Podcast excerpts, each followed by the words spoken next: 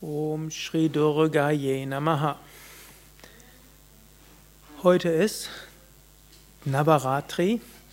Gestern Abend hat es begonnen, neuntägiges Fest zur Verehrung der göttlichen Mutter.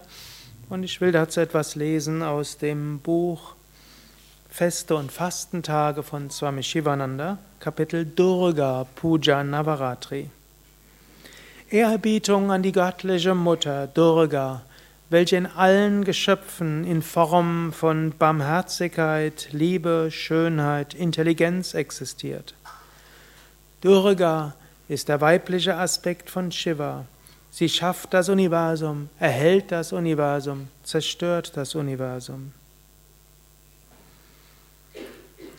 Navaratri gibt es zweimal im Jahr.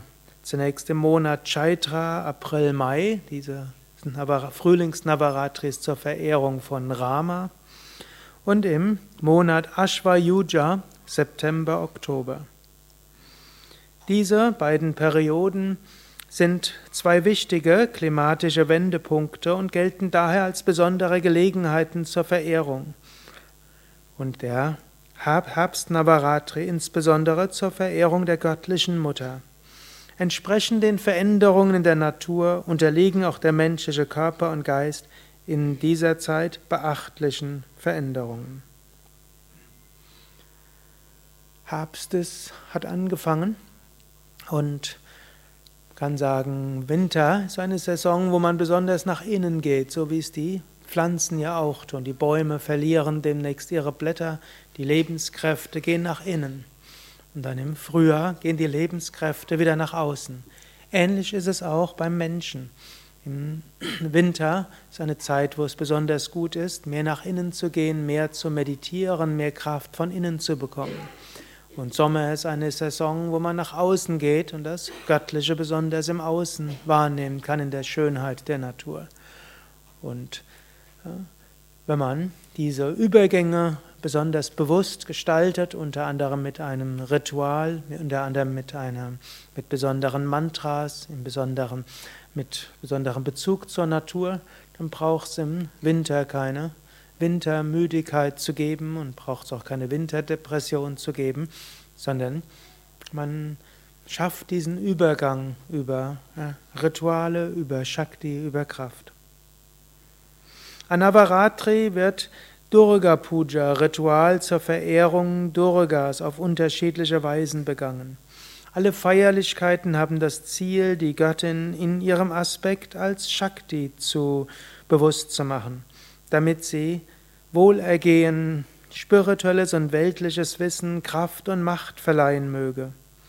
Was auch immer der besondere Wunsch des Einzelnen an die Göttin sein mag, welchen speziellen Segen man von ihr erbitten mag, Dahinter steckt immer bewusst oder unbewusst Verehrung, Verbindung mit einer höheren Wirklichkeit.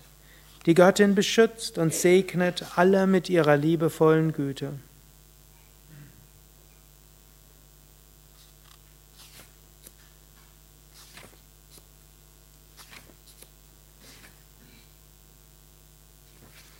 Im Shivananda Ashram Rishikesh finden an Navaratri verschiedenste Veranstaltungen und Zeremonien statt. Täglich wird ein besonderes Ritual zur Verehrung der göttlichen Mutter durchgeführt. Dazu gehört auch das Rezitieren der Durga Saptashati. Das machen wir auch hier. Jeden Abend um 19 Uhr gibt es die Puja im Homa-Raum. Alle Ashram-Bewohner sollen das Navarana-Mantra Om Aim Rim Klim Chamundaye Viche Namaha wiederholen und auch ihr eigenes Mantra so oft wie möglich, haben wir in jedem Satsang. Jeden Abend zum Satsang wird ein kunstvoll geschmückter Altar aufgestellt, auf dem während der ersten drei Tage ein Bildnis von Durga, könnt ihr dort links sehen, danach von Lakshmi und während der letzten drei Tage von Saraswati steht.